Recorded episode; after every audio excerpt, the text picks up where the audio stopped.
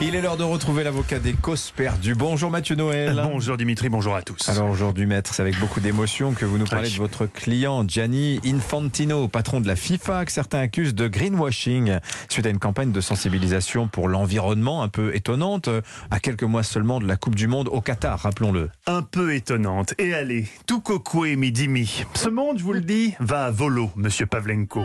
Quand je vois les réactions d'une certaine presse, notamment la feuille de chou anarcho-syndicalo-wokiste Libération, qui se permet de parler de pathétique opération de greenwashing concernant la magnifique opération de sensibilisation lancée par mon client, le carton vert de la FIFA, qu'il faudrait être bien pervers pour imaginer comme un contre-feu cynique à l'imminence de la Coupe du Monde au Qatar dans des stades climatisés construits par des ouvriers pakistanais sous-payés pour les plus chanceux, décédés pour les autres, j'ai envie de vomir. Comme notre éditorialiste progressiste Mathieu Boccoté quand il essaye de lire Libé, par acquis de conscience, j'ai envie de m'écrier Oh, oh, oh, oh Ouais, fucking calice. Pourtant, vous savez, j'ai le cuir épais. J'espère plus grand chose de la nature humaine. Je ressasse souvent le vieil adage du célèbre philosophe franco-ukrainien. Faut pas miser sur l'être humain, tu vois. Vaut mieux euh, acheter des bitcoins. Et pourtant, pourtant, cette petite flamme d'espérance en l'humanité qui vacille encore en ça, moi, moi qui manque de s'éteindre à chaque fois que je lis un tweet de Florian Philippot, cette petite flamme d'espérance, j'ai envie de l'entretenir encore, malgré le cynisme obscène des gens. Des gens qui se permettent donc de sous-entendre que la mobilisation de Gianni Infantino, le patron de la FIFA pour la planète, ne serait pas sincère. Ah, les petits enfoirés, là. Les petits enfoirés, c'est exactement ce que s'est dit Gianni quand il a vu qu'on se foutait de sa gueule sur les réseaux sociaux. Comment est-ce possible? Le clip de la FIFA est pourtant si crédible. Hello, I'm uh, Bonjour, Gianni je suis president. Gianni is président de la about, FIFA. uh, Et aujourd'hui, yellow cards? on ne parle pas de carton jaune, non. Vous- red card. De carton rouge. Oui, pardon, Today, non, il est suisse.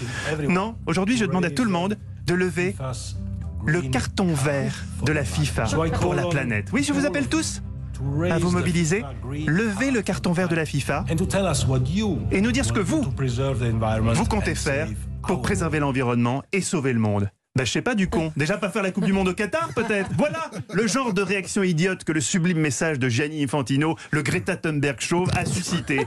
Alors, c'est vrai qu'en termes de petits gestes du quotidien, il va falloir faire beaucoup pipi sous la douche, plusieurs milliers d'hectolitres pour compenser les émissions CO2 de la Coupe du Monde au Qatar. Mais c'est dommage ce cynisme. Si vous connaissiez un tout petit peu mon client, vous ne douteriez pas de sa sincérité. C'est pas pour rien qu'à la FIFA on l'a surnommé Gianni Infantino de cœur. Oh. Un type qui s'est hissé à son poste au mérite, pas du tout en magouillant avec les magistrats suisses pour piéger Platini et Blatter, comme ces deux filous tentent de nous le faire croire en marge de leur procès pour escroquerie qui a démarré hier. Tout ça, c'est des foutaises qui visent à faire passer mon client pour un genre d'isnogoud transalpin. Plus c'est il est suisse. Lui qui n'a qu'un souci dans la vie après le rayonnement mondial du football, la lutte contre le réchauffement climatique. Il l'a promis dans la vidéo, la Coupe du Monde du Qatar sera neutre en carbone. Bien sûr. Comment Mais oui, grâce à une solution innovante, Anissa, la clim buccale.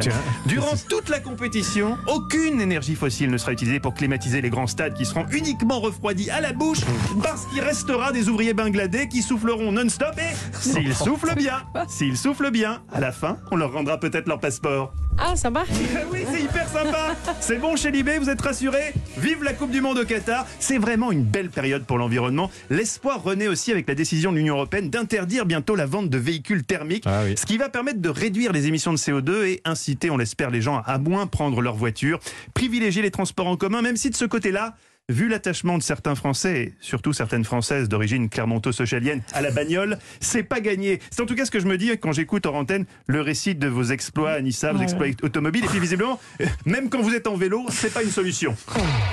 Je fait un arrêt cardiaque. hein. Je me réveille, je dis putain, j'ai bien dormi. 4h38. Morissette, taxi G7, Pierre.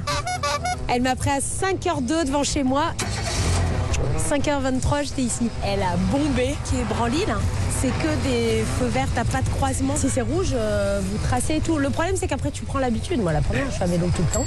Ben, un jour, je vais me prendre un 33 tonnes. euh, je serai moins la maline. hein. Il me manquera dedans. hein.